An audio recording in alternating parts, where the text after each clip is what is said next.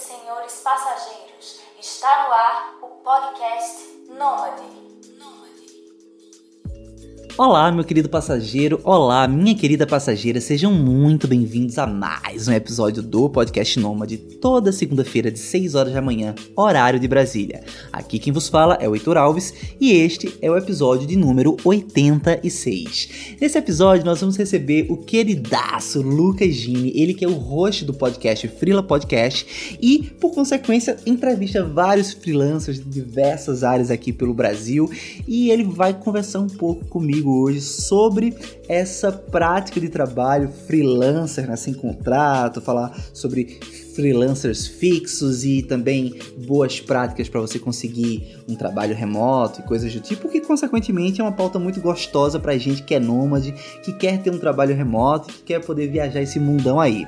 Bom, muito obrigado agora, né, a você que está me escutando semanalmente, a você que me apoia através da campanha de financiamento coletivo no site apoia.se barra podcastnomad. E se você que está me escutando gosta do que eu faço e quer me apoiar, quer ver esse podcast crescer mais e mais, acessa apoia.se barra podcastnomad e deixa teu carinho financeiro. Agora, vamos conhecer o Lucas Gini.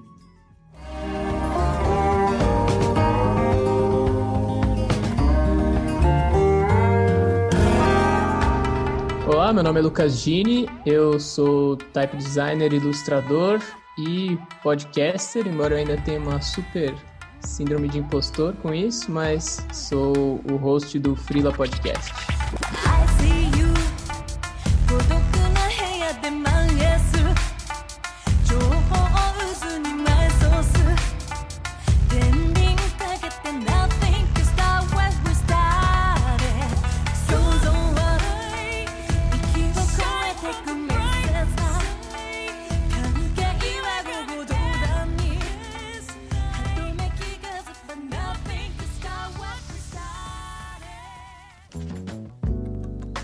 Olá, Lucas Gini, seja muito bem-vindo aqui ao Podcast Nômade e eu achei super pertinente te trazer porque, olha, só frisando para você e relembrando para a audiência do Podcast Nômade, né? Eu criei o Podcast Nômade porque eu não entendia nada de nomadismo e eu queria conversar com outros nômades sobre esse estilo de vida, né? E eu tenho sido bem agraciado, tenho pego pessoas, assim, entrevistas com os mais diversos estilos de nomadismo e também coisas mais práticas, né, sobre passaporte, finanças, né? Recentemente a gente teve o Eduardo Amuri aqui no podcast, que é um monstro das finanças, assim, eu fiquei muito feliz com o resultado do episódio dele, que curiosamente eu gosto até de brincar assim na com a audiência do podcast mas eu gosto de dizer quando eu gravo as coisas, né, os episódios.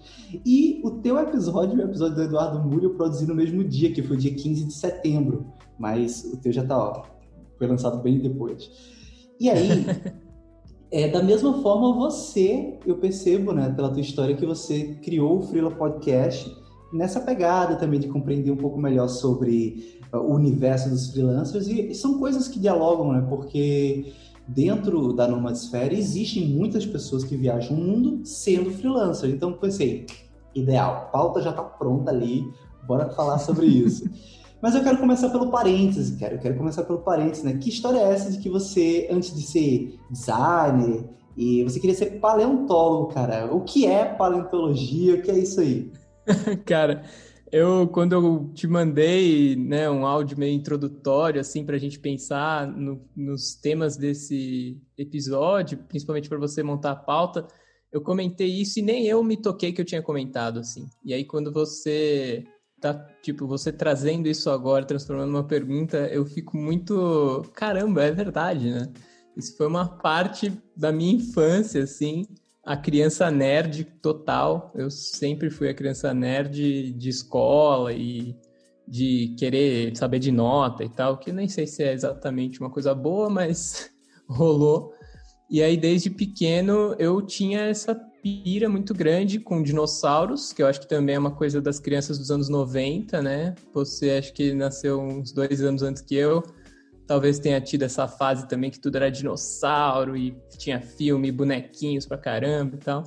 E aí eu, eu fui nessa pira além, assim, eu realmente, naquele momento da minha vida, durante muitos anos, eu achei que era isso que eu queria, era viajar o mundo cavocando ossos e fósseis de animais pré-históricos. Uhum. Basicamente, esse é o trabalho, digamos que é o trabalho de um paleontólogo na parte mais mão na massa, né? Tem mil análises, enfim, é uma ciência. Uhum. Mas é, é engraçado pensar que, você me perguntando isso, eu fico pensando, porra, embora quando eu virei freela em 2017 eu não tinha muito pensado nessa possibilidade, quando eu era pirralho, eu queria uma profissão que não tem como você não ser exatamente um freelancer, né? Porque talvez você esteja uma conexão, uma conexão ali com laboratório e tal, mas é um estilo de vida parecido com o que eu tenho hoje de trabalhar sozinho, ainda que tenha equipes, é uma coisa bem diferente de sentar no escritório das 9 às 6. E acho que talvez tenha mais a ver ainda com a questão do nomadismo, né? Porque para trabalhar com arqueologia e a paleontologia que é semelhante, não tem muito como você saber aonde você vai. Eu achei interessante essa pergunta porque eu fiquei reflexivo com essas questões, assim, que eu nunca tinha parado para pensar. Cara, e é legal perceber como isso estava dentro de você, né? Porque essas vontades infantis, juvenis, elas passam, né? Elas ficam no passado e quando tu conversou comigo, tu trouxe aquilo de uma forma tão natural que tu nem percebeu que trouxe, né? Sim. Cara, que legal. É, foi bem isso, assim, e eventualmente, na... quando eu fui ficando mais velho, isso parou de ser um sonho, assim, mas até hoje eu tenho um carinho por essa fase, ainda tenho uns bonequinhos de dinossauro aqui pelos cantos, sabe, assim, tipo, Maravilha. eu tento manter essa memória como um caramba, eu era uma criança que queria ser paleontólogo. Tem vídeo da escola de, tipo, passando de carteira em carteira, e aí todo mundo era, sei lá, eu quero ser bailarina, eu quero ser jogador de futebol. E aí a criança nerd metia um paleontólogo. Tipo, o que, que você tá falando? Você tem seis anos, meu Deus do céu. já, era, já era hipster desde sempre. É, muito. Queria ser do contra, assim, sabe? Tipo, I liked it before it was cool. Pô, cara, muito legal. Lucas, tu és de que cidade? Eu sou natural de São Paulo. Faz alguns anos que eu moro meio que numa região que não é na metrópole de São Paulo, assim, é mais perto da cidade de Mariporã, mas é colado com São Paulo, tudo que eu faço é em São Paulo, enfim. Minha Sei. vivência é, foi bem restrita nesse sentido, assim, nunca morei fora desse ciclo. Uhum. E é curioso, né? Porque estás agora num podcast sobre nômades, né? Pois é, cara. Isso eu fiquei pensando também. É, já aconteceu de eu viajar e passar um mês fora e levar meu computador e trabalhar no que precisava trabalhar, mas eu não sei se eu já cheguei a realmente parar para pensar em nomadismo como um estilo de vida possível e tal. Inclusive, eu escutei um, um dos últimos episódios em que você conversa meio que sobre os limites dessa classificação, né? O que é Uhum. ser nômade, quanto tempo você tem que ficar no lugar para considerar que morou ou não, se turistar é, é dentro ou não é dentro, enfim. E aí eu fiquei pensando nisso também, mas é, é interessante que sendo freelancer, essa porta tá meio aberta, assim. É legal também ter essa possibilidade. Excelente, cara. E assim, só reforçando aqui para a audiência que, ah, apesar de você não viajar, né, talvez nunca seja nômade, efetivamente nômade, porém você tem uma expertise ali, você tem um- um- uma porta aberta, né? E é sobre isso que a gente vai falar hoje, né? Boas práticas de ser nômade e tudo mais. Acredito que esse episódio que você ouviu, até dos limites né, da, da nomenclatura, do conceito, foi com a Jéssica Lipinski. Se eu não me engano, foi com Isso. ela que a gente conversou. A Jéssica ontem, né, dia 14 de setembro, ela chegou para mim e ela disse assim: zerei seu podcast, terminei de ouvir todos os episódios. E aí, um abraço aí pra Jéssica, que é uma das apoiadoras aqui do podcast Não. Muito obrigado também por apoiar a Jéssica, muito bom, muito bom. Mas, Lucas, adiantando aqui para a audiência, né? Você não é só designer, já, já revelei que você era designer, mas na verdade você tem duas formações e a outra é publicidade, né? E mais que isso, tu é um publicitário, filho de um publicitário. Eu conheço médico que é filho de médico, sabe? Eu sou um músico, filho de um músico, aquela coisa da árvore não cai longe do pé, mas eu nunca tinha conhecido um publicitário, filho de um publicitário. Até porque, ah, eu vou fazer uma brincadeira, eu sei que não é, Mas publicidade é uma profissão tão nova que eu não sabia nem que existiam pais publicitários. Brincadeira. Não, cara, mas é, é engraçado isso, porque acho que hoje talvez eu seja meio que um publicitário por formação, mas meio renegado, assim, porque eu acabei saindo da área, né? E aí eu identifico muito que, bom, meu pai trabalha com publicidade desde que ele começou a trabalhar, desde 17 anos de idade. E sempre foi uma influência grande que eu tive ao longo da infância. Eu não convivi com muitas profissões sem ser essa. Assim. Minha mãe passou a trabalhar mais tarde como designer de interiores. E a referência máxima do que, que era trabalho, assim, para mim mais novo, era o meu pai, que saía de casa, ia para agência de publicidade e voltava. Inclusive tarde, né? Que é um clássico da publicidade. Mas isso me estimulou, assim, me influenciou muito naquele momento de escola e transição para eventualmente fazer faculdade, né? Eu tive muito privilégio de fazer uma faculdade que meus pais pagaram, fiz uma faculdade particular, depois tive uma outra formação ainda, então nesse sentido eu tive muito apoio, muito privilégio, mas essa escolha foi realmente porque hoje eu sinto que, claro que não era a única profissão que eu conhecia, eu tive lá minhas dúvidas quando eu estava no colegial, queria fazer filosofia, ciências sociais, pensava em coisas diferentes, assim, mas era a coisa mais concreta na minha cabeça, era o único exemplo próximo que eu tinha ali, né? Era a pessoa que eu sabia o que ela fazia e que, quando eu era pequeno, eu ia, sabe, tipo, vai com o papai pro trabalho. era aquele mundo que eu conhecia, assim, eu convivia com a agência e tal inclusive durante o colegial, mais perto da, da época de vestibular e tal, eu fui com ele, passei por algumas áreas, tive essa oportunidade também de testar um pouco ali, né? Que é uma coisa bem rara.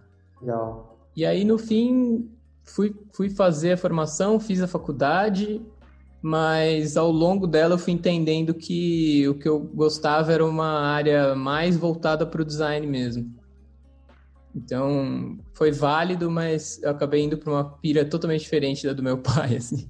Entendo. Essa, inclusive, era a, a próxima pergunta, né? Tipo, por que tu não se identificou com a publicidade, né? O que que, que, que tem na publicidade que tu não gostou? Cara, é... eu acho que, assim, em momentos e, e até hoje existe uma crise, assim, meio de se identificar com o que está sendo vendido ali, que é complicado.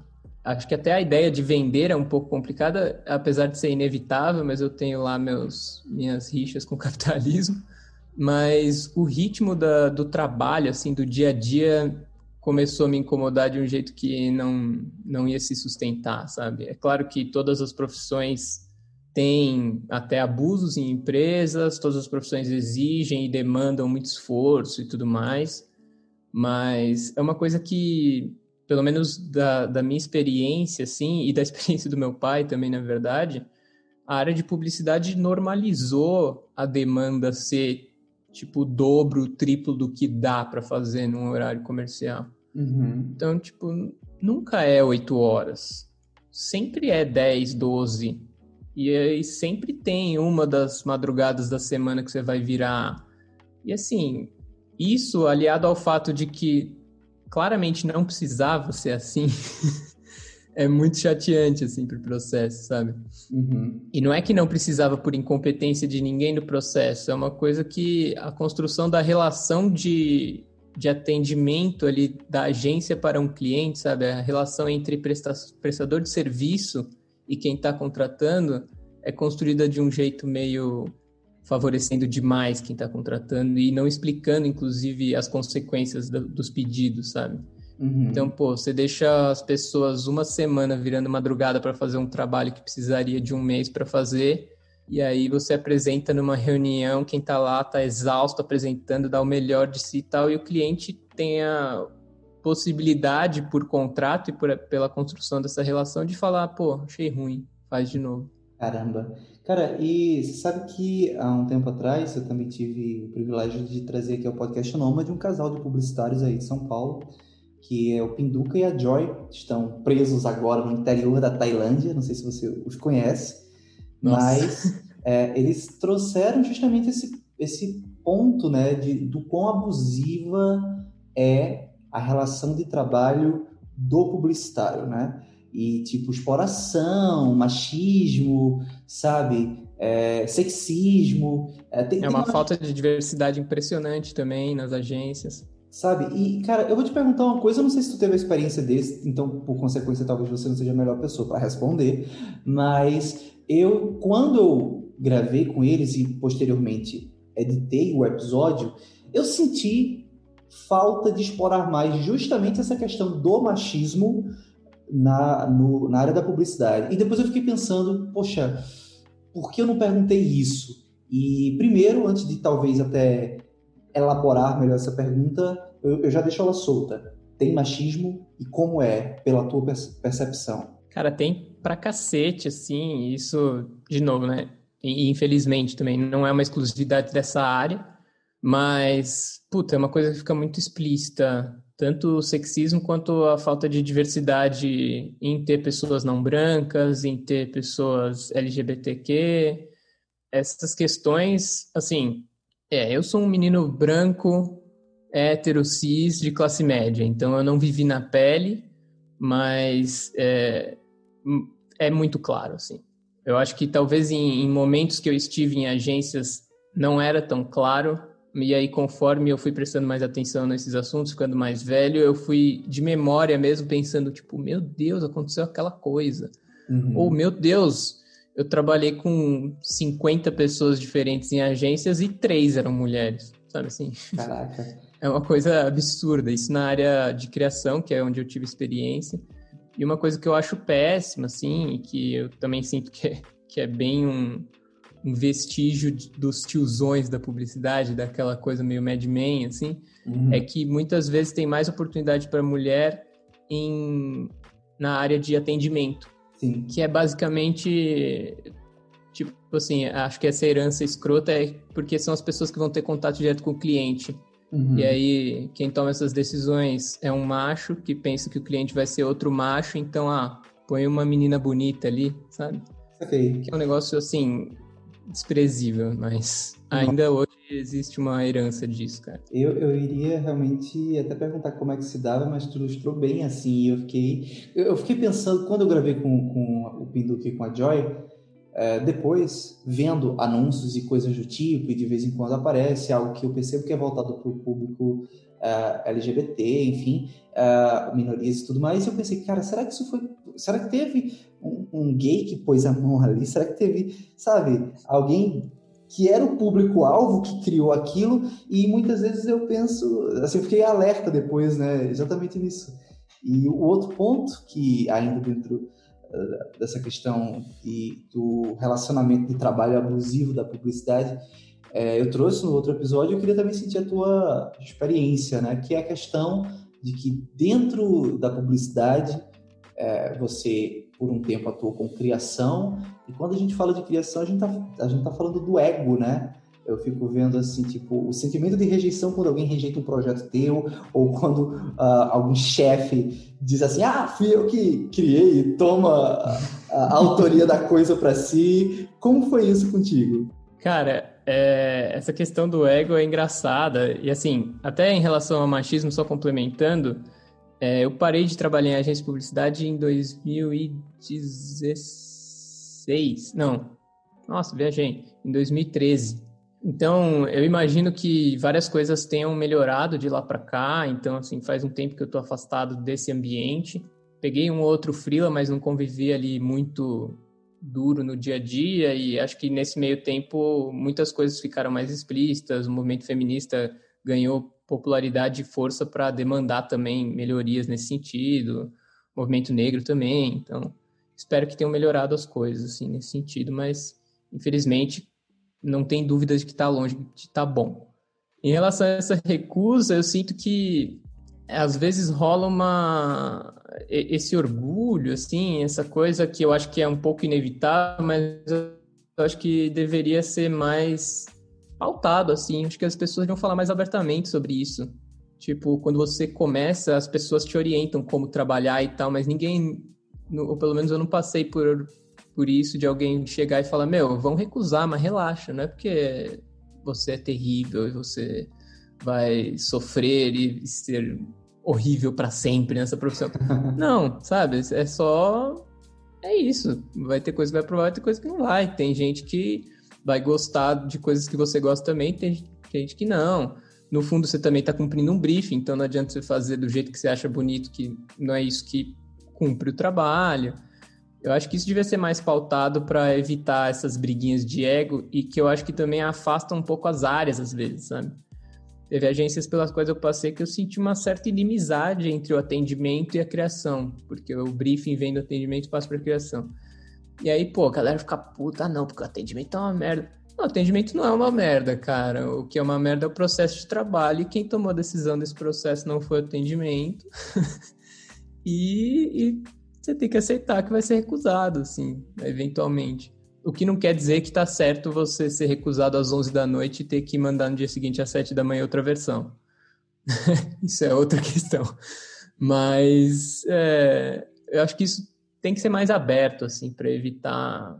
Tipo, é, é, trabalho, sabe, gente? Por mais que tenha esse nome bonito de criação, é trabalho. É, você tem que fazer o cliente feliz, no fundo. No é só isso. Contas, né? É.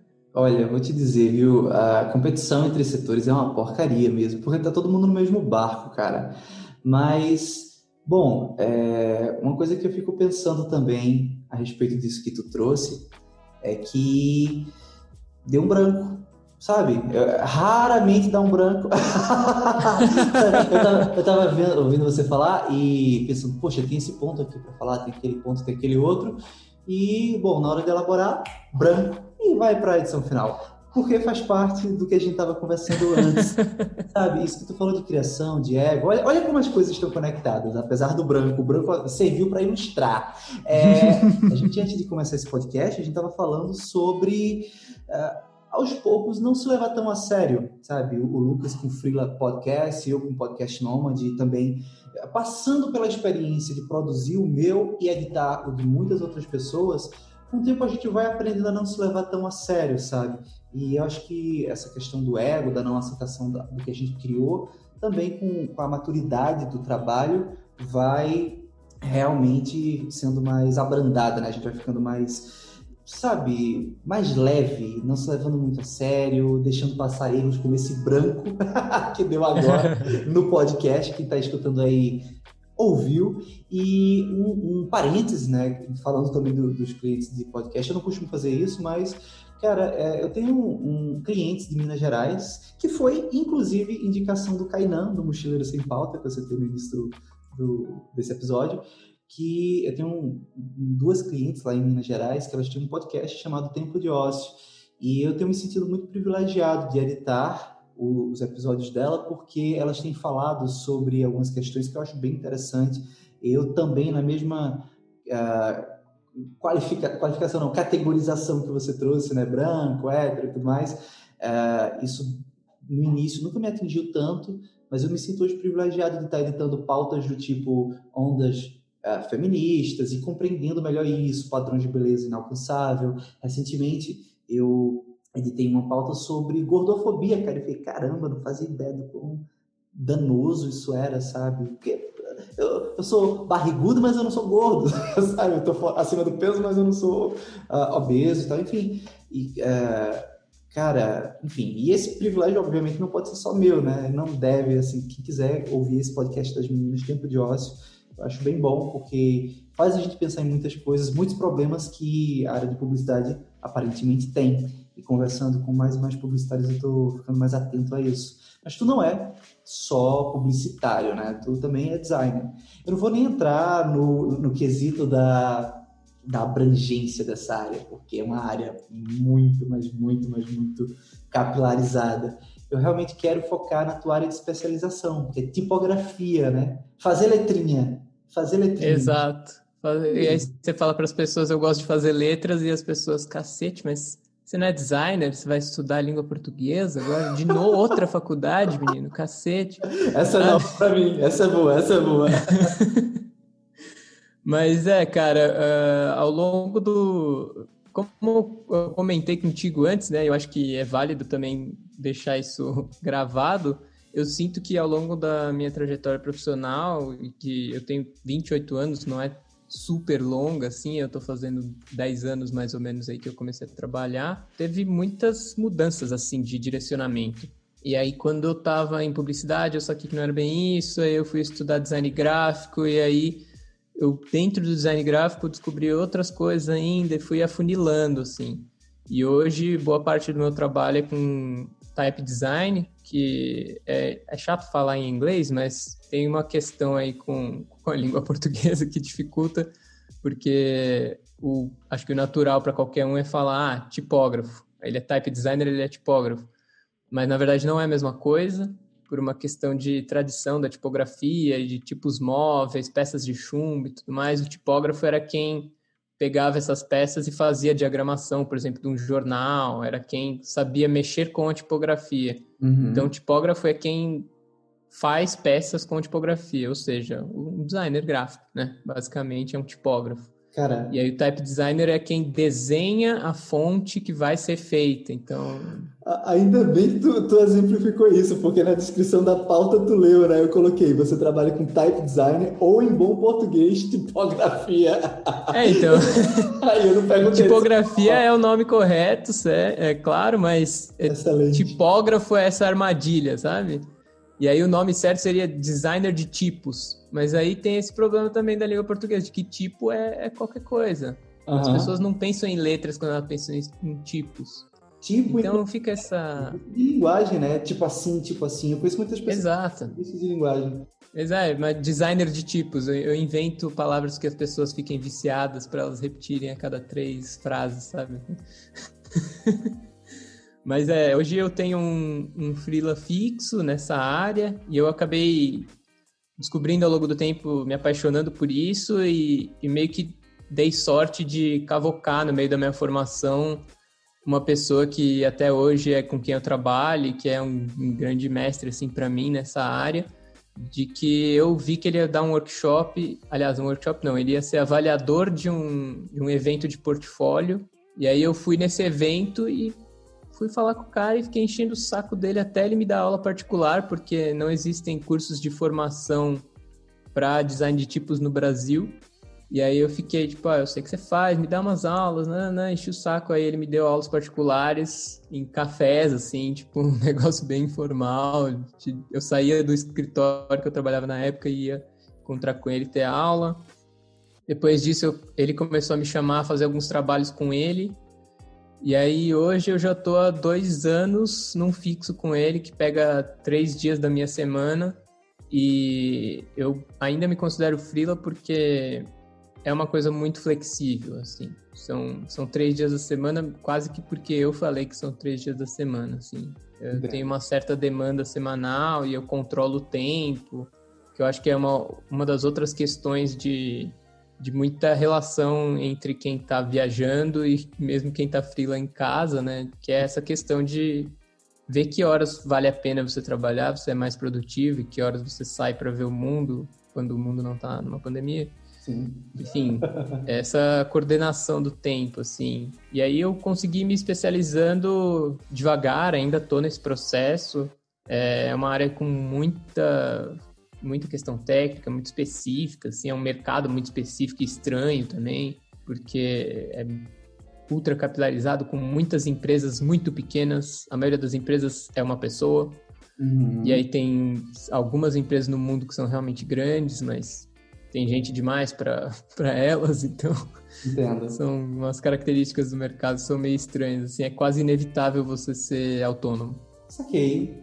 Olha, ouvindo você, a moral é a seguinte, né? Stalkeie os seus ídolos que você pode acabar sendo contratado por Exato.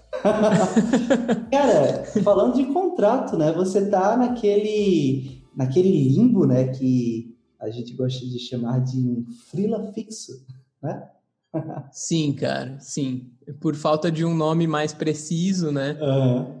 É, mas como eu falei, são assim, a, a empresa em que eu tenho esse freela fixo é esse cara que eu falei, é o Daniel, que Sim. é o cara que eu enchi o saco até me dar aula particular e eventualmente eu virei meio que um aprendiz dele. E aí hoje eu trabalho com ele de fato. Tu está o que o cara, cara? Tu está Ok, ok, total, total. Cara. cara essa fixo, o meu irmão, ele tem uma piada, piada, gente, piada, que a gente tá falando só na brincadeira, na amenidade. Ele diz assim: ah, o freelancer é o cara que passa um mês trabalhando de se matar e os outros três meses virando lixo. Sabe? Virando lixo. Não sei se você já é, escutou é, cara, isso. Não nessas palavras, mas sim. E, e é, não dá para negar que é sempre um risco, cara. Essa questão de, de ter um, um cliente fixo ali, né, um trabalho que tenha uma, um rendimento mais ou menos regular, é um grande alívio para qualquer um que seja freela, assim, porque isso também depende da área que você atua, né?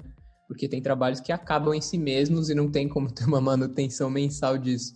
Mas uhum. essa manutenção é importante para exatamente para isso, para você não ficar um mês desesperado trabalhando que nem louco e ganhar uma grana e todos os outros você precisa da grana, mas não entra.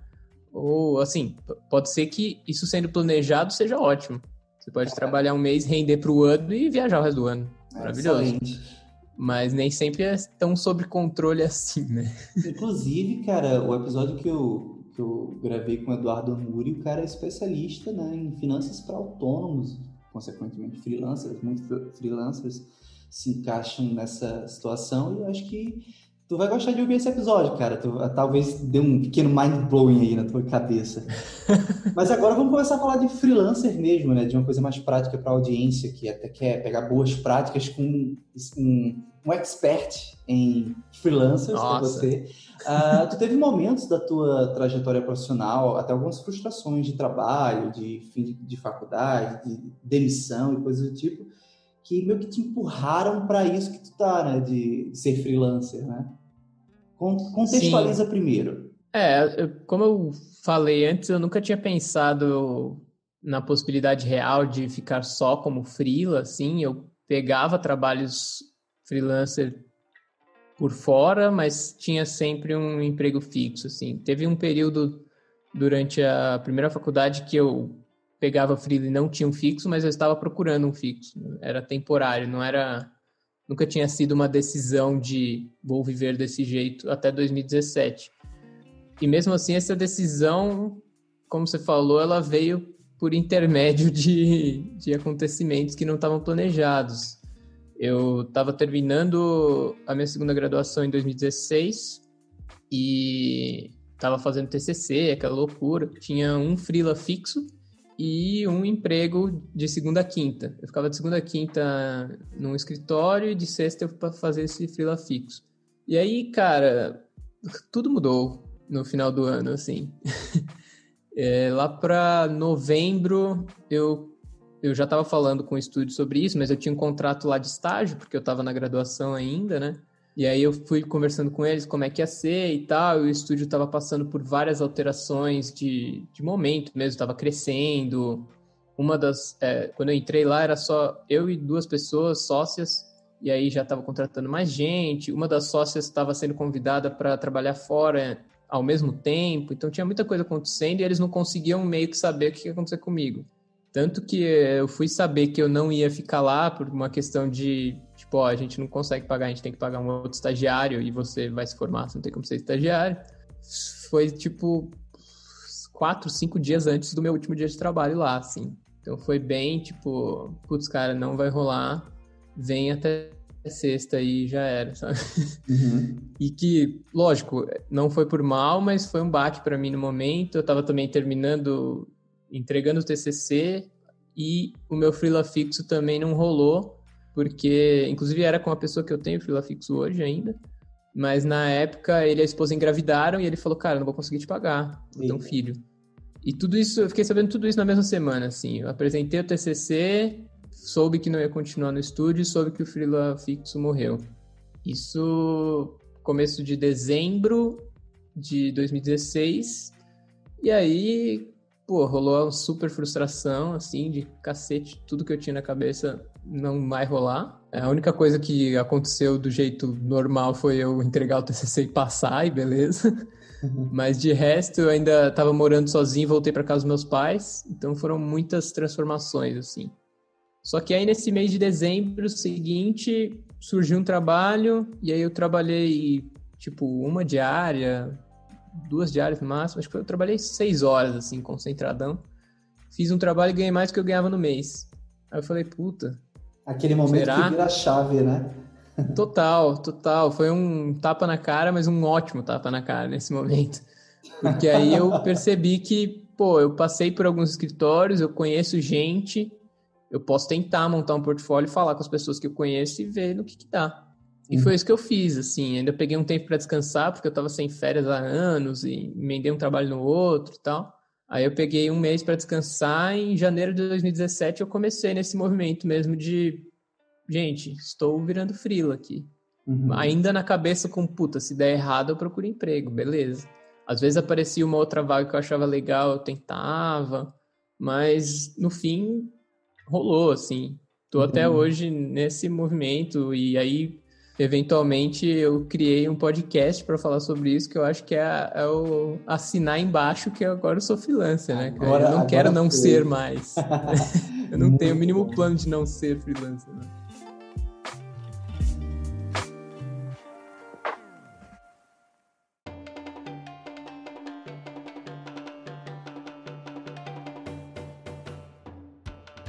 Cara, excelente, cara. E, e, uma frase que tu trouxe até na conversa prévia, né? Quando a gente tem interesse, a gente cava trabalho, né, bicho? Aí tu montou teu portfólio.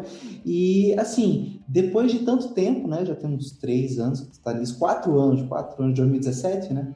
Uhum. Uh, dicas para montar um portfólio para cavar trabalho, cara. Tu que já passou por isso, já ouviu outros freelancers também. E agora eu vou dar um plus na pergunta. Trabalho remoto. Tu tem ah. alguma dica para isso? Sim, putz, cara, assim, por incrível que pareça, desde que eu comecei, eu peguei pouquíssimos trabalhos alocado e boa parte deles não foi nem um pouco legal. Exatamente porque quando eu comecei, eu, eu percebi que eu tinha muito esse paradigma de ir ao escritório, né? É, tinha sido isso minha vida inteira. Quando eu comecei a trabalhar em casa, deu aquele estalo de, putz, dá para trabalhar em casa sabe? Dá para não ficar uma hora e meia no transporte para chegar em algum lugar e fazer exatamente o que eu estou fazendo aqui. Eu pego só uma hora e meia e faço outras coisas. Uhum. Então, muitas vezes rola um processo de, de convencimento, assim, de cliente. Se o seu cliente for uma empresa, né, uma agência, rola um tipo, ó, vamos testar. Beleza, eu vou um dia no escritório, mas um dia eu também fico de casa e a gente vê. Se for bom para você, para mim é bom também. Vamos ver se dá certo isso, sabe? Acho que assim como eu tinha um pouco essa essa questão de estar preso a ir ao escritório, eu sinto que na comunicação às vezes tem um paradigma mesmo de ah, se você não tá aqui, você não tá fazendo. Hum. É uma uhum. coisa meio meio escolar assim, sabe? Tipo, Sim. você tem que mostrar pro professor que você tá prestando atenção na aula. E, cara, no fundo não é bem isso, assim. E no fim isso prejudica muito, porque cada pessoa tem um horário que ela rende melhor, sabe? Tipo, às vezes a soneca de 20 minutos depois do almoço, que é inaceitável no escritório, vai te fazer render bem pra caramba de tarde, então tá tudo bem. Legal. Legal, legal, uma percepção legal. E essa questão de encontrar os seus horários e, e, provar que você rende e entrega o trabalho é importante, assim. Eu sinto que muitas empresas descobriram isso agora com a pandemia, né? Uhum. Com as empresas que são de áreas em que as pessoas podem estar em casa, as pessoas ficaram em casa, da comunicação, isso foi praticamente unânime. Pô, elas entenderam que as pessoas trabalham, elas, elas, não vão, tipo, desencanar e ficar jogando videogame o dia inteiro e chegar no final do dia e falar, putz, é uhum. mesmo, né? Não, cara, elas vão entregar. Ah, muitas vezes é até mais difícil para quem tá do nosso lado, porque acaba trabalhando mais do que devia, acaba, sabe, é mais difícil parar de trabalhar do que começar, eu acho. Entendo. Cara, eu, eu fico imaginando a quantidade de empresas que num primeiro momento forçavam seus colaboradores a compartilhar a tela para mostrar que estava trabalhando, sabe? Nossa. Pô, isso deve ter sido tão chato, sabe? Tão. Ah. Nossa. Poxa, e, e, o pior, assim, que eu fico pensando desse ambiente de trabalho presencial é o seguinte, né? É, até citando aqui o Tim Ferriss, que é a, a, escreveu aquele livro Trabalhe Quatro Horas por Semana, né, que é a Bíblia do, do nômade digital, uh, ele foi percebendo que ele dava conta de fazer o trabalho que ele tinha para fazer de oito horas em uma hora, duas horas sabe? Uhum. E depois, até no livro, ele fica dizendo assim, eu ficava, acho que era lutando karatê na, na, no estacionamento, ele ficava fazendo alguma coisa do tipo assim, e isso foi incomodando o, os patrões e dele, e cara, é meio que isso que acontece, né? Tipo, no final das contas, é, o, o, ideal é trabalhar por uma entrega, né? Só que às vezes você está num ambiente de trabalho e você entregou o que você tinha para fazer, só que por você estar tá lá, existe uma pressão para que você continue ali usando aquele tempo de forma produtiva. E nisso acaba sendo escravidão, né? Porque nem precisava estar tá usando. Cara, é bem estranho essa coisa de. É, é, o que você falou, às vezes o processo irrita, mesmo que seja melhor, né? Irrita os outros. Porque eu sinto que é meio correlato aquilo que eu falei de, puta, uma área joga a culpa na outra dentro de uma agência. Fica meio que isso dentro de equipe também, tipo, ah, mas como assim você fez e você tá lutando karatê no estacionamento. Para! Faz mais, então. E tipo, mas não tem mais para fazer, sabe? pois inventa. Isso, é, isso é uma luta que eu tive muito e tenho ainda comigo mesmo, assim, de estar tá tão bitolado nesse jeito de encarar, de que tipo, ó, todo mundo tá sempre fudido. Então, se você não tá fazendo, é puta mancada. E, cara, não é verdade, assim. Principalmente se tá sozinha, tipo, você terminou o trampo, terminou o trampo.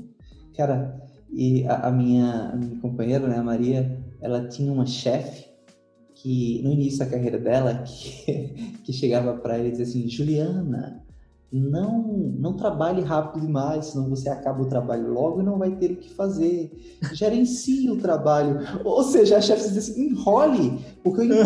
Me engane é estar às 8 horas aqui. O importante é isso, é, é você estar 8 horas sobre o meu domínio, mesmo que não seja da forma mais produtiva, porque se você for produtiva demais, você termina em uma hora, duas horas e depois vai fazer o quê?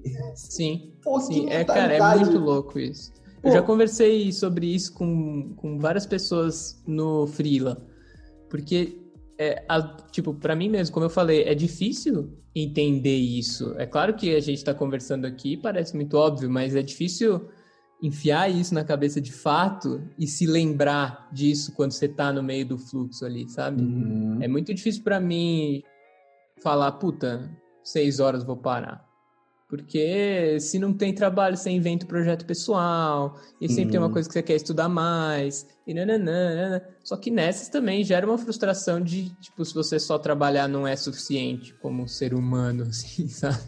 Você quer também fazer outras coisas. Sim. Então, sim. É, essa coisa de. Esse paradigma, assim, de oito horas, cara, isso é uma herança do Fordismo, tá ligado? Sim, sim. Isso é muito tosco, cara. O que, que a gente o Fordismo é uma bosta, assim. É uma bosta, sempre foi. Então Sim. hoje tá mais claro que é uma bosta. E até hoje ele é aplicado para explorar as pessoas. É. E a gente tá falando aqui ainda de um ambiente de super privilégio, né? Eu tô falando, porra, trabalhava numa agência de publicidade em São Paulo. Uhum. Tem. Vai muito, muito mais para baixo. Uhum. Mas assim, um chão quando de você... fábrica pesado, né? Uma coisa assim. Exato, assim. exato. Em que oito horas é piada, porque é sempre mais, é um trabalho exaustivo fisicamente. Enfim, uhum. não tem limite esse tipo de abuso. Mas quando você tem controle, o mínimo controle para direcionar isso, tem que meio que se, se vacinar para isso, assim, sabe? Tipo, desintoxicar mesmo dessa lógica. Cara, e eu sei do que tu está falando, né, dessa questão do chão de fábrica, porque eu também sou formado em eletromecânica e eu trabalhei na, na fábrica de baterias Moura, sabe? sabe? Com chão de fábrica, uhum. eu era mecânico de prevenção, né? Eu dava manutenção nas máquinas para que elas não quebrassem. E, assim, tipo, minhas mãos, inclusive, são todas salpicadas de respingos de chumbo, assim, do, do maquinário, né? Da, das máquinas de fundidora de grade, né? Porque, para quem nunca viu uma bateria de carro dessas feitas com chumbo e ácido, né, ela, dentro daquele, daquela, daquele caixote de plástico, tem várias grades de chumbo em paralelo para que o ácido faça uma reação química e gere a eletricidade. Mas assim, fechando esse momento é, química e física e bateria de carro, cara, é, eu quero te perguntar, né? Tu que viveu esses dois mundos e inclusive disse que criou o Freela Podcast para sinalizar, né, para assinar embaixo que agora eu sou freelancer. Eu queria te perguntar justamente assim a, diferença desses dois mundos e justamente o que, é que fez você assumir de vez o estilo de trabalho freelancer. Longa pergunta, complexa. Cara, primeiro que, né, acho que eu já falei isso várias vezes, mas não tem como não reforçar que é, é uma questão de privilégio, né? Não é todo mundo que pode ser freelancer, não é todo mundo que tem as condições para tomar essa decisão, para nem para buscar isso. Depende também muito da área. Tem área que eu sinto que é impossível e ao mesmo tempo tem área que é obrigatório. Você como músico sabe muito bem qual é o corre de tentar viver da, a partir da sua própria arte e não ter grandes contratos para se virar com isso, né?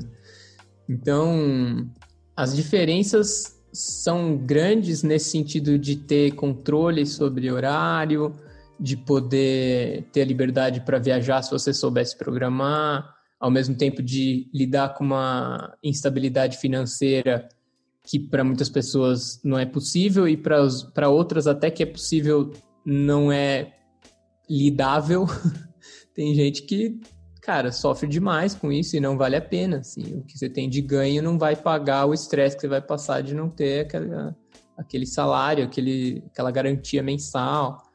Então, putz, são muito diferentes, mas estranhamente eu, eu sinto que tem muita semelhança e eu sinto que deveria ter mais, assim, no sentido de as empresas entenderem isso que a gente estava falando agora há pouco, de essa flexibilidade ser boa, não ser ruim que nem sempre as oito horas fazem sentido, sabe? É, chega a ser, cara, é anedótico, assim, é ridículo uma chefe chegar para uma pessoa e falar, meu, enrola aí, vai que se acaba o trabalho. É, gente, é ridículo, esse é, ridículo. é, o grande objetivo do dia, é só acabar, acabar o trabalho. O trabalho. Uhum.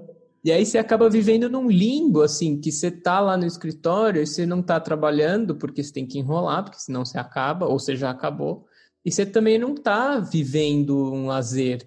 Você não está se divertindo com pessoas que você gosta, você não está vendo um filme, você não está lendo. Não é nem trabalho nem lazer, sabe? Fica um meio termo, assim, que para quem que é bom isso, cara? Não é bom para a empresa, não é bom para a pessoa. E eu sinto que dá muito para se beneficiar ouvindo os freelancers falarem, mesmo que você não seja freelancer, sabe? Uhum. Porque se você conseguir, se você tem um cargo que você consegue negociar alguns pontos no seu emprego fixo, cara, dá para todo mundo sair mais feliz, assim, principalmente você. Mas ainda existe esse paradigma, sabe? Enquanto você estava falando, é, eu fiquei pensando, puta, cara, tem gente que eu tenho que fingir que eu tô fudido mesmo quando eu não tô. Tem cliente que eu, eu tenho que fazer isso, e eu sei que eu tenho que fazer isso. Porque Sim. se eu não fizer, a pessoa vai pedir um bagulho totalmente inútil que depois ela vai refazer ou ela não vai usar. E, tipo, não é justo, sabe? Poxa. Demorou muito para eu chegar nesse ponto, porque eu ficava, não, meu, sacanagem, vou fazer, né? Vou atender Passo o melhor fácil, possível assim. aqui. É. Mas aí é. você vê que, tipo, cara, já tá o melhor possível, desencana. Ah, nossa, esses dias, inclusive, aqui revelando, tem mais ou menos uns 25 dias que eu tive uma, uma, crise de choro, né? A Maria diz assim que eu, como editor de podcast, eu sou BBB. Eu sou bom enquanto editor, barato e bonzinho. Bonzinho, ela, bonzinho. Por que bonzinho? Ah, porque você não expõe o teu estresse para o cliente. E tava eu assim, é, tinha fechado dois clientes e aí, tipo, naquela primeira semana, né, que, que tá alinhando os projetos, aí tem muita demanda, muita insegurança, clientes iniciando o podcast, e ali eu dando todas as dicas e tal. Só que no íntimo, tava, puta que pariu, esse negócio já tá bom, já enviei 10 versões pra esse cara. Ah! Sabe? Pô, bicho. Mas olha, e agora que a gente entra nesses pormenores da, da, da vida como freelancer, né? Tu criou o podcast, o Freela Podcast, e pra, até para afinar esse teu lado como freelancer, entender na pele de outras pessoas. Inclusive, isso que eu trouxe aqui pode até ser uma história no teu. Sim, total, cara. Do freela. E, cara, a, a, pergunta é essa. Eu, quando eu comecei a, a, conversar com outros nômades, eu fui perceber que tem uns nômades que são mais famosos que outros. E aí a, a pergunta para tu é essa, né? Ah, o primeiro episódio que eu escutei do Freela Podcast, que inclusive eu revelo, eu escuto. Ah, quinzenalmente, né? Agora ele é quinzenal, inclusive. Sim, ah, sim. Foi com a Jéssica Greco. Eu disse, porra, com a Jéssica, que foda, saca? E a pergunta é essa, tipo, uh, quais são as celebridades do mundo freelancer que tu já trouxe pro Prima Podcast? Cara, eu acho que é, é, a Jéssica é um exemplo máximo, assim, e até a história de como eu consegui conversar com ela é, é bem bizarra, assim. No meu. Vou contar rapidamente para não fugir totalmente do assunto, mas. O meu terceiro episódio, se eu não me engano, eu entrevistei uma publicitária que é, foi chefe de um amigo meu. Meu amigo viu que eu tava começando o podcast e falou: Puta, essa é a Raquel. Essa mulher é muito foda, entrevista ela. Aí eu entrevistei, ficou legal pra caramba episódio e tal. E aí, sei lá quanto tempo depois, muitos episódios depois, ela. Eu Nesse meio tempo eu comecei a ouvir Imagina Juntas, que eu conhecia mais de nome, mas eu comecei a ouvir mesmo. E aí, eventualmente, comecei a seguir a, o podcast e as pessoas que fazem no Instagram e tal. No Instagram. E aí. Sim, a Jéssica, a Tulin e o Gus. A Tulin e tal. E aí, um dia, a Raquel Miranda me mandou uma mensagem falando: pô, tem uma amiga minha que gostou do podcast e ela não é exatamente freelancer, mas ela deve virar freelancer em breve e tal. Ela queria falar com você. E aí mandou um link do perfil. E aí era Tulin. Eu fiquei, bicho, é, Tulin, você tá me zoando? Eu achei que eu tinha clicado, eu falei, mano, o Instagram carregou errado aqui, tá ligado? Deve ter sido o último perfil que eu vi, sei lá. Uhum. Mas aí era mesmo. Caramba. e aí, tempos depois. É, então, aí eu comecei a conversar com ela. Nesse meio tempo, ela virou Freela mesmo. E aí eu acabei participando lá do, do Imagina Juntas para falar sobre isso. E aí consegui falar com a Jéssica. E inclusive ela contou uma história fantástica da vida de Frilo, enfim, foi um episódio muito legal e ela tem uma puta bagagem também, né? Muito tempo trampando e muitas conquistas também. Uhum. Então, cara, é, é engraçado que você perguntou quais são as grandes celebridades, assim, eu falei com algumas uhum. pessoas que têm mais público, tipo o Ale, que é o arroba Savage Fiction, que fala muito sobre cultura negra, afrofuturismo. Show. É, mas é engraçado que as coisas. O, o, que eu mais sinto com o podcast, que é uma coisa que eu. Era uma dúvida meio que eu tinha quando eu comecei e que tá sanada. É muito parecido, cara. É muito parecido. Tipo. É que a gente vê no Instagram, tipo, puta merda, Jéssica, mal foda, tá ligado? E é mesmo. Só que, meu, ela tem as mesmas tretas que a gente tem, entendeu? Certamente ela já teve que um dia mandar mais versões do que ela gostaria de algum bagulho, encher o saco, ela ficou cansada e trabalha pra caralho. Uhum. É, é, muito parecido. É muito parecido. Isso Pô. é engraçado, assim. Uhum. Porque não depende de você ter bastante público ou não pro seu trabalho, de você tá no começo da carreira ou já ter uma puta experiência. Claro que tem coisas que vão amadurecendo e essa coisa até de trabalhar demais e tal, eu sinto que é uma coisa que a gente tem que sempre se lembrar de putz, eu tenho que eventualmente trabalhar menos. Eu tenho que eventualmente ganhar mais e pensar numa aposentadoria, porque ninguém vai me dar isso. Então tem, tem questões que tem que amadurecer, mas tem coisas que se mantêm. Se você é freela, você sempre vai lidar com uma certa instabilidade de grana, você sempre vai lidar com o isolamento, que eu acho que é uma super questão e que muita gente que não é freela viveu isso agora também em quarentena e, e é um, uma das coisas que me dá empolgação sempre para gravar o podcast é tipo, bom, eu estou sozinho aqui cinco dias da minha semana em casa, mas tem um dia que eu falo com uma pessoa que tem dramas parecidos com os meus. é fantástico isso. Poxa, cara, isso que tu trouxe, inclusive, foi uma das coisas que me segurou por essa quarentena, porque, uh, pô, falo de nomadismo.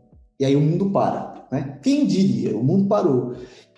eu tava sem cabeça, sabe? Tem dias que eu tô sem cabeça para falar de viajar, de, de, sabe? E ao mesmo tempo querendo viajar e às vezes conectado com pessoas que estão em outros locais e querendo estar, sabe? Sair daqui de Pernambuco. Em parte foi muito bom eu acabar ficando preso aqui, principalmente porque a minha sogra é uma pessoa de idade e obesa, hipertensa, diabética, sabe? Ela, ela, cara, se ela pegar Covid, ela morre. Resumindo é isso. Então foi bom a gente estar aqui para tomar conta dela, mas é complicado. E nesse ponto, o podcast Nômade para mim, para mim, não estou falando nem para vocês que estão nos escutando, mas para mim mesmo foi incrível, porque juntamente com a, a, arte, né, com a minha musicalidade, foi a coisa que, que tem me ajudado a passar com mais tranquilidade pela quarentena. Eu tenho o privilégio de morar com a minha companheira, com a Maria, isso já é muito bom, mas para além disso, sabe, variar o cardápio, sabe, de, de, de conversas, né? de conversas. É, é muito legal também, assim, ter uma pessoa nova.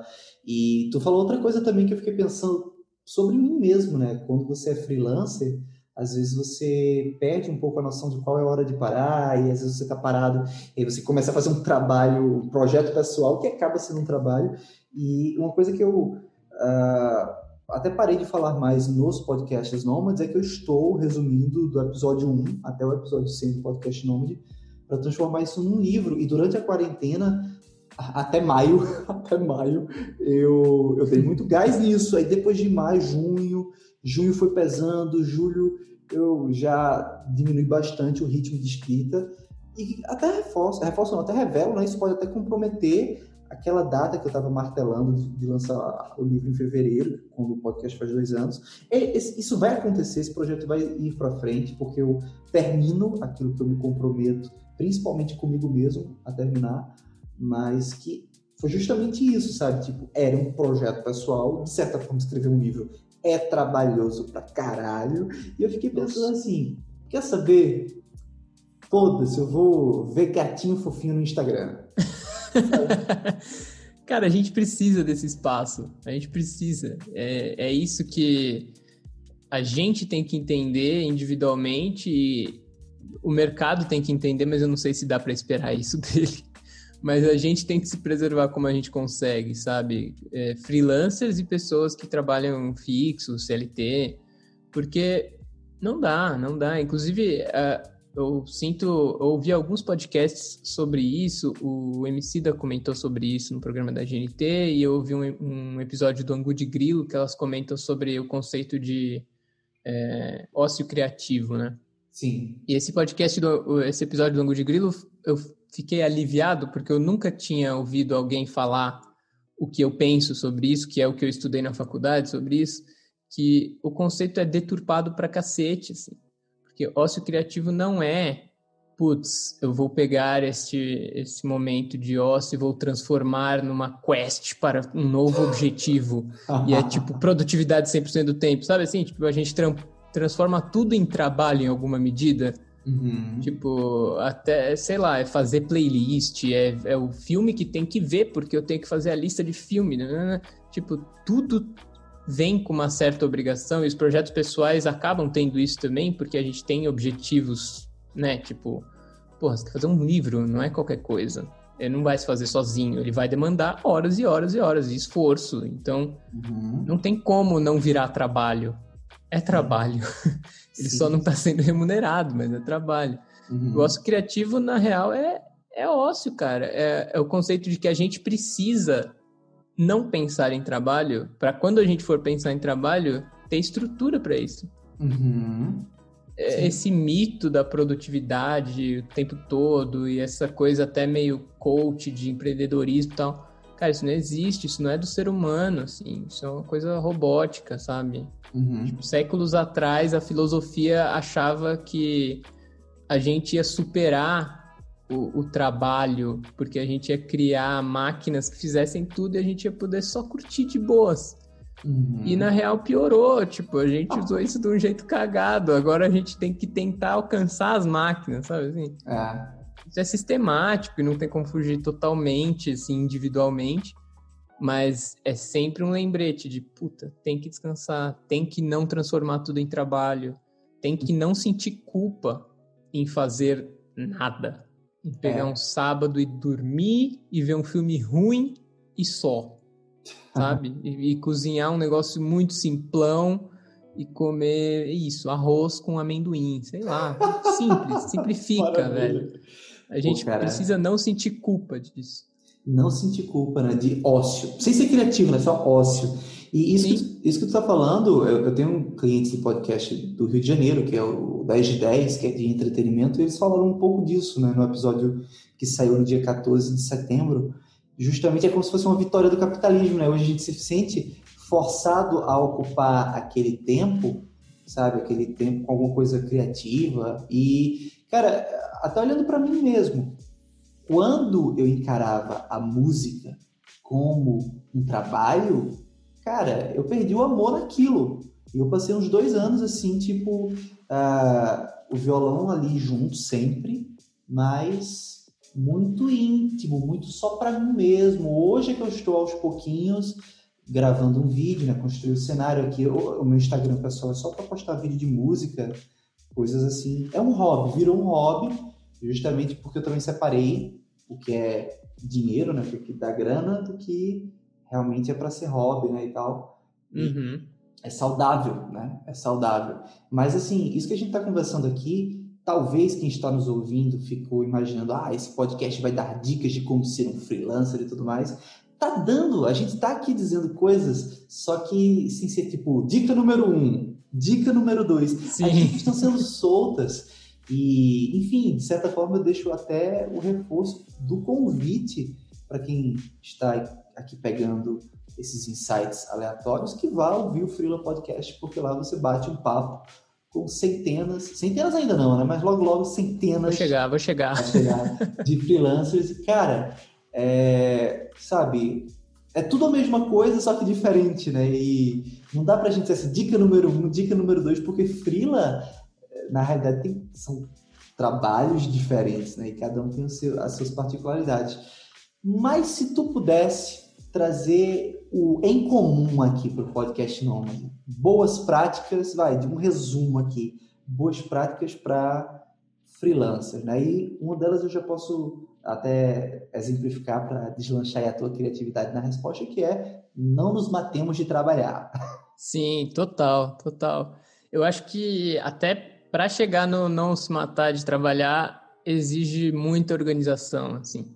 E pode ser aquela organização que funciona só para você, tá tudo bem. A bagunça organizada é um jeito que pode funcionar também. Eu já falei com gente que, pô, conversei com o Fernando Andreazzi, um dos primeiros episódios, ele é redator e, claro, né, ninguém pensava em pandemia naquela época, mas ele falava, cara, quando eu preciso trabalhar, eu saio para andar de bicicleta. Aí eu fico pensando nos textos e aí eu chego em casa e escrevo. Funciona, não importa. não precisa ficar sentado com um teclado em frente ou uma caneta na mão. Funciona para ele, é a organização dele. E acho que não conseguir lidar com a organização e construir a sua própria organização o mais personalizada possível é o que mais vai dificultar, assim. Então, encontre os seus horários, sabe? Eu tive muita dificuldade de me livrar do horário do escritório. Até hoje eu ainda sou relativamente preso a isso, mas eu tô finalmente começando a não me culpar de demorar mais no almoço, de parar no meio da tarde, ver um vídeo e tudo bem, depois volta, e aí ter consciência, putz, hoje eu vou ter que ficar até tarde, mas beleza, amanhã eu acabo mais cedo. Mas ache os seus horários, sabe? Tipo, eu gosto de acordar às seis e meia da manhã, tomar café e trabalhar de manhã, porque eu sou bom em trabalhar de manhã, cara. Não é que à tarde eu tô morto, mas à noite eu tô morto. à noite eu quero ler, ver filme, ouvir música e mais nada, assim, sabe? Conversar com alguém, mas trabalhar não vai rolar. Legal. E já falei com gente que é o extremo oposto, que começa a trabalhar nove da noite, vira até as quatro, depois dorme até meio-dia, sabe? Tipo, beleza. Uhum. O que você tem que cumprir é é a sua organização. Se funciona, encontre a sua e vai lá. Esteja aberto para testar, sabe? Faz, pega uma semana e começa a trabalhar tarde. Pega uma semana e dorme realmente o quanto você quiser. Sabe bom. assim, tipo, tem gente que vai precisar de 12 horas para ficar bem. Dorme às 12, então. Vê. Dorme Vê 13. se dá certo. Legal. É, é, garante, põe uma a mais, sabe? Isso é bom, assim, para. Eu acho que a organização é um grande ponto, assim.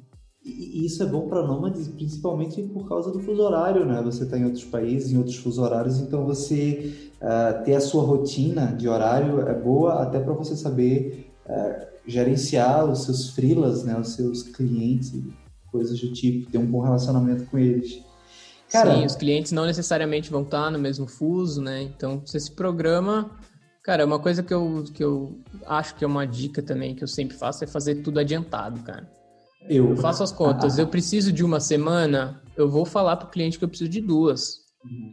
O cliente nunca, nunca vai ficar puto de receber cinco dias antes o negócio. Mas se ele receber um dia depois, ah, uhum. pronto. então adianta tudo, chuta, chuta é, prazo para frente, assim. Uhum. Sim, sim. Legal, cara. Eu, eu, como eu tenho metade da minha vida voltada para Fono House, né, edição de podcasts, e uma outra metade voltada para o meu trabalho com a Terapia Box, né, que é a minha empresa de pra, voltada para psicólogos, né? E para quem estiver até escutando aqui, eu falava muito Spire, Spire, Spire. A Spire existe, mas a gente teve um upgrade aí em maio e a gente agora está com um site mesmo para psicólogos por isso Terapia Box talvez esteja soando estranho ainda para a audiência. Mas o ponto é, como eu tenho esses dois lados, essas duas frentes, eu não procrastino eu sou muito organizado e eu eu nunca procrastino porque até pelo fato de que pode virar uma bola de neve, sabe? Então, claro que eu não pego o trabalho de me matar ou, ou eu deixo ninguém na mão, mas assim, se eu tenho uma coisa para fazer, eu faço agora, sabe? Enfim, eu, eu, tenho, isso também isso sou eu, não estou dizendo que isso é uma boa prática para você ser freelancer, isso pode ser até prejudicial para algumas pessoas, mas o meu modo de trabalho é assim. E eu, enfim, eu, eu, prezo muito por prazo, né? Como produtor de conteúdo, eu prezo muito por, por prazo quando quando estou falando da entrega dos podcasts dos clientes que eu trabalho. E recentemente, as clientes de Minas, né, as meninas do tempo de ócio, elas perguntaram assim, então como é que tu dá conta de entregar essas coisas tão rápido? Como é que tu consegue, assim, fazer teus vídeos de música e ter a, a, empresa de, de, psicologia, enfim. Cara, me veio uma resposta que, que eu fiquei depois assim, me veio de bate pronto, mas eu fiquei depois, poxa, como eu sou inteligente.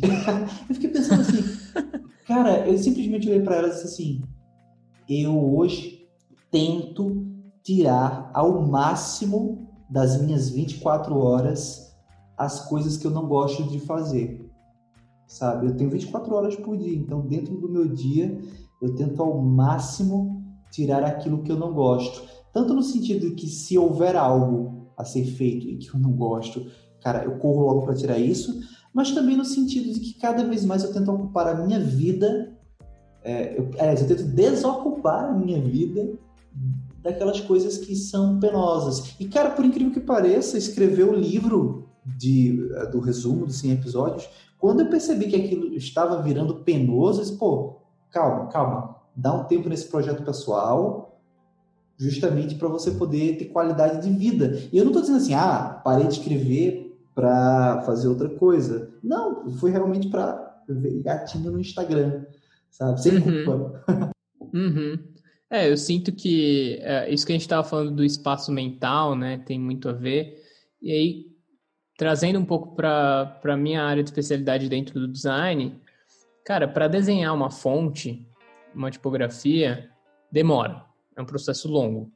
E uma coisa que eu cada vez mais entendo e que também eu trouxe do Daniel, que, que é o meu mestre aí, é que, cara, fecha o arquivo, tipo, termina, ou termina uma fase, fecha o arquivo e fica semanas sem olhar.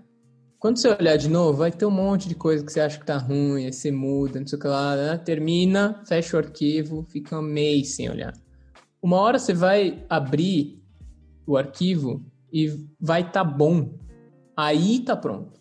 Porque você já olhou depois de descansar os olhos, depois de fazer outras mil coisas no intervalo, depois de esquecer o que, que você pensou quando você desenhou, sabe assim? Uhum. Então, é, esse, esse tempo é necessário para o trabalho sair melhor. Uhum. Com escrever, eu sinto que tem isso também, com muitas coisas, sabe? A gente. Por isso que essa lógica da produtividade não faz sentido. Você consegue virar todas as madrugadas dois meses e terminar o livro? Consegue, mas vai ficar ruim, entendeu? Não, Sim. não vai ficar ruim, tipo, péssimo, mas vai ficar abaixo do que você consegue fazer se você fizer com calma, com vontade, Uhum. com carinho pelo que você tá fazendo. Cara, esse, esse exemplo da escrita que tu trouxe agora do livro, né? Que eh, eu estava escutando um podcast do Nerdcast sobre storytelling, acho que foi sobre storytelling, e eles falaram assim de- de- desse hábito da escrita e que tinha um escritor que era bem isso, perfeccionista, e tipo eh, tudo que ele escrevia estava ruim, tudo que ele escrevia estava ruim. Aí até o momento em que ele chegou para uma das maiores referências, pegou literárias dele, né? Pegou um dos textos que ele achava mais brilhantes do cara e reescreveu. E quando ele pegou e leu, tava ruim também. Tipo, puta que pariu! O cara, sabe? Tava perfeccionista puro, sabe? É, não tem limite se você não prestar atenção, né, cara? E você acaba se auto-sabotando sem perceber, assim. Penúltima pergunta, cara, de bate pronto. Qual é a pior coisa de ser frila? Pra mim é o isolamento, cara. Isso parece uma piada de se dizer no meio da pandemia, mas porque o isolamento foi levado a outros níveis. mas é, o isolamento é o pior no sentido de conviver um pouco com as pessoas, assim. Eu sinto que eu teria muita dificuldade de trabalhar no escritório hoje porque eu sou bastante concentrado, assim. Tipo, eu sou a pessoa que tô andando na rua com a minha namorada e a gente passa na frente do bar e tá passando um negócio que eu não tenho o mínimo interesse. Tipo assim, um jogo de futebol que eu nem me importo, uma novela que eu nem sei qual é. Mas eu acabo andando um pouco mais devagar porque eu vou olhando ali, nossa, o que será que vai acontecer? Sabe assim? tipo, eu acabo focando no negócio. E para Uhum. trabalhar eu fico muito focado, então se eu ficasse toda hora conversando ou parando para ir pro café com as pessoas e tal, eu acho que eu não me daria mais bem. Mas ao mesmo tempo, ter um horário e você poder conversar com alguém, poder trocar o mínimo de ideia, ver uma pessoa, sabe? Tipo, ver uma pessoa às vezes é um, é um negócio assim. Eu moro com meus pais, então eu vejo eles, eu não fico sozinho totalmente. Mas bate uma coisa, tipo, putz, no escritório sempre tinha uma alguma piada que inventaram, alguma besteira que tá rolando, ou tipo, ah, juntava com o pessoal e comprava bolo na padoca da esquina e todo mundo parava às seis da tarde comia bolo. Então, para mim, o isolamento é uma questão, assim, de, putz, pessoas.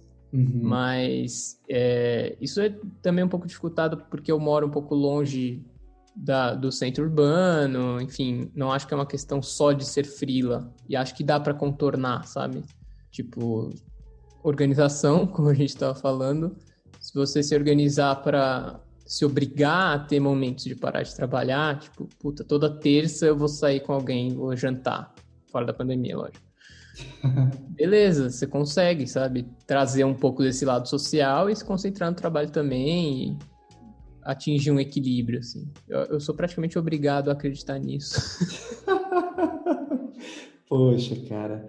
Pois bem, uma última pergunta, né? Na verdade é um plus aqui, que além de design, né? De tipos, designer de tipos. ah, Inclusive aqui um parêntese, revelar aqui no final para você se sentir culpado. Eu estava observando quantas vezes você fala tipo Ah, é terrível. fala. É terrível. É terrível. Eu falei isso porque a gente tocou nesse vício de linguagem né, ao longo do podcast, fechei esse parênteses. Além de design de tipos, você também está agora desenvolvendo um trabalho com ilustração infantil, cara. E eu senti aí, quando me trouxe isso na, na conversa pré-pauta, eu senti uma paixão ali, cara. Fala um pouquinho disso e depois faça seu merchan, convide as pessoas para conhecer o Freela Podcast. Demais. Então, cara, isso também foi um, um, dos caminhos que eu não imaginava e que foram mudando aí ao longo do tempo, conforme meu trabalho foi rolando. É, na minha faculdade de design, acho que em 2016, teve uma aula que o professor. Era uma aula que nem era de ilustração, acho que era diagramação de livro mesmo. Mas a sugestão era ilustrar uma história infantil E aí eu conversei com o professor se podia criar uma história, chamei um amigo meu que escreveu uma história original. E aí fiz o trabalho lá, entreguei e tal, entreguei abaixo do que eu gostaria, porque não deu tempo, porque é faculdade, né? Aquela coisa. E aí depois, quando eu consegui tirar férias, eu refiz o trabalho, deixei bonitinho e fiquei, pô, quem sabe um dia a gente consegue publicar. E aí meu amigo conheceu uma pessoa de uma editora num evento, meteu louco, falou, ah, tem um livro, né? Ela falou, ah, beleza, me manda por e-mail. Aí a gente mandou e deu certo, assim. E o livro foi publicado. E aí eu fiquei, cacete, existe isso aí, né? dá para fazer livro infantil, né? Tipo assim, é uma área que eu nunca tinha considerado, mas que é legal demais, assim. Tipo, eu acho muito legal conviver com criança e principalmente a liberdade de imaginar coisas e de não ter perfeccionismo até na própria ilustração, sabe? Uhum. Tipo, um, um desenho para uma criança ele precisa só passar uma ideia, não importa se é um boi realista. Se for um palitinho e a criança entender que é um boi, é um boi, cara, acabou. A história tá lá, entendeu? Uhum. Então isso para mim é muito libertador, assim. Eu sempre desenhei, fiz curso de desenho ao longo da, da vida, assim, várias vezes, mas eu era muito preso nessa questão do realismo. Uhum. E aí, em algum momento, eu me afastei e Hoje eu vejo que é porque o processo era muito chato para mim de, de desenhar realista. O resultado eu ainda acho bonito, beleza, mas o processo era uma bosta. Então não adianta, sabe? Isso é uma coisa que eu levo muito pro trabalho também. Quando a gente faz trabalho pessoal ou quando a gente tem a oportunidade de tomar decisões sobre a carreira, não adianta no papel ser muito bonito, o resultado ser muito bonito, seu currículo ficar lindo, seu portfólio ficar lindo, você ficar orgulhoso de comentar no bar para as pessoas que você fez uma coisa, mas o processo ser ruim. Porque, cara, a conversa de bar que você fala com orgulho vai durar cinco minutos. E depois você vai mudar de assunto para o que rolou na semana. Uhum. Mas o processo, às vezes, demora anos. Não dá para ser ruim, sabe? Não vale a pena. Enfim, e aí essa questão da ilustração infantil me trouxe essa liberdade de de voltar a desenhar, tô voltando a estudar agora com calma para tentar entrar nesse mercado, né? Acho que é a última, é a mais recente mudança de carreira aí para quem falou que já mudou um monte de vezes, é tentar esse mercado também, depois de perceber que é uma possibilidade. Depois de, por acaso, esse livro ter sido publicado, e depois eu e esse meu amigo fizemos um outro livro que também foi publicado, então eu acabei caindo por sorte nisso, assim, de entender que existe esse mercado, que dá para pensar nisso e ao mesmo tempo me trouxe essa satisfação de o processo ser legal, ser divertido, sabe? Maravilha, cara, maravilha. E com mensagem refletindo aqui, resumindo, stalkeemos pessoas e não nos levemos tanto a sério. Não é? Não é? o livro também deu certo por uma stalkeada, não foi? É, foi lá na, na, editora, sem querer, meteu o louco, pegou um e-mail e beleza, deu certo.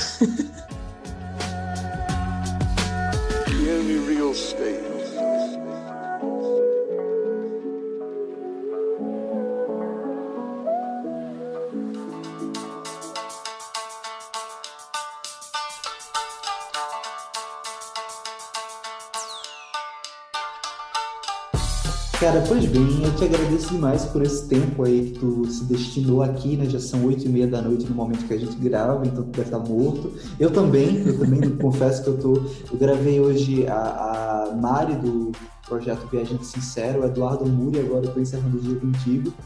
Para as pessoas que escutam o podcast já são dias diferentes, mas para mim foi puxado. Queria. E aí, cara, eu só te deixo o sentimento de gratidão e o espaço para você fazer o mexendo do seu podcast, né? O Frila Podcast. Demais. Bom, galera, é, o Frila Podcast eu citei algumas coisas aqui já ao longo do episódio, mas é um programa de entrevistas também. E o que eu acho mais interessante é, é que não é focado em uma área. Eu tento fugir ao máximo de, de pessoas que eu conheço hoje em dia. Claro que isso foi importante, mas hoje em dia eu tento fugir porque as pessoas que eu conheço, a maioria trabalha nas coisas que eu trabalho, eu trabalhei também. E não é um podcast sobre design, sobre ilustração, é um podcast sobre a vida de freela. Então, eu já falei com DJ, com adestrador de cachorro, com cara, tudo quanto é coisa, assim, com uma comediante, que é um episódio muito legal que vai ser lançado ainda. Que legal, que legal. E aí, os pontos em comum são as coisas mais interessantes, sabe? Porque, tipo, ah, é claro que todo designer vai se identificar com outros designers, você passa boa parte do seu tempo fazendo isso. Mas é muito louco um designer se identificar com um adestrador de cachorro. Uhum. Porque não parece que tem a ver, mas tem, assim.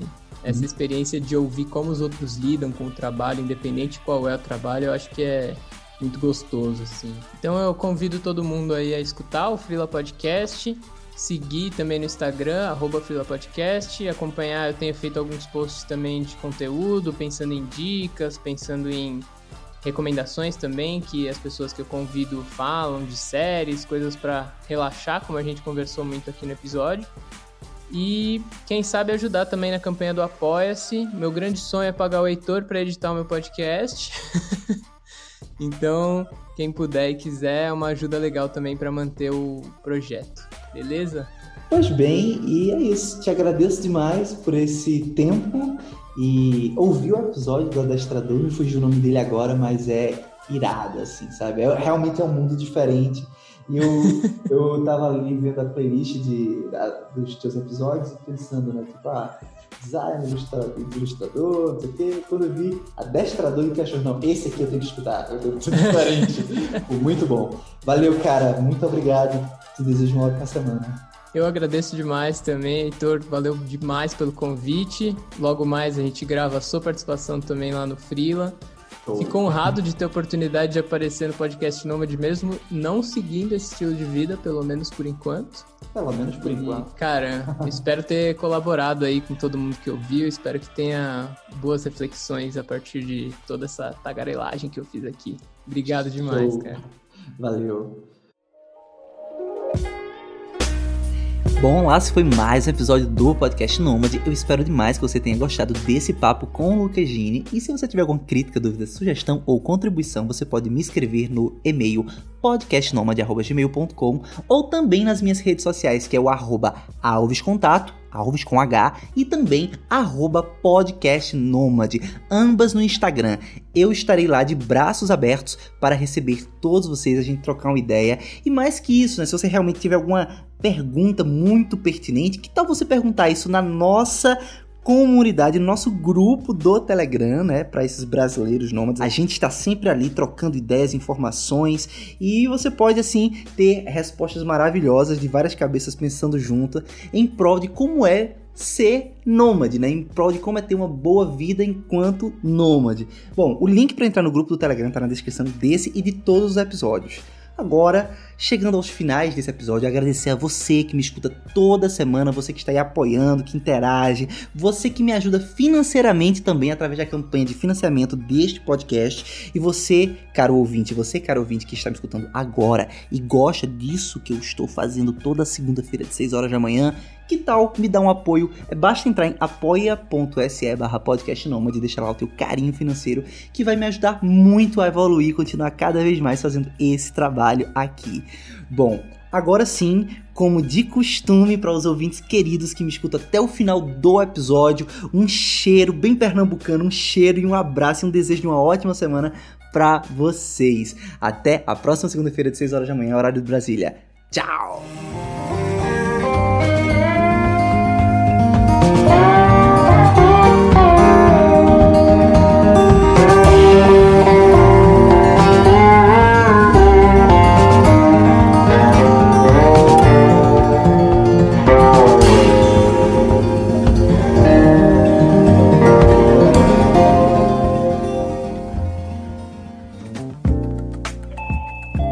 Você ouviu uma edição fonohouse.com.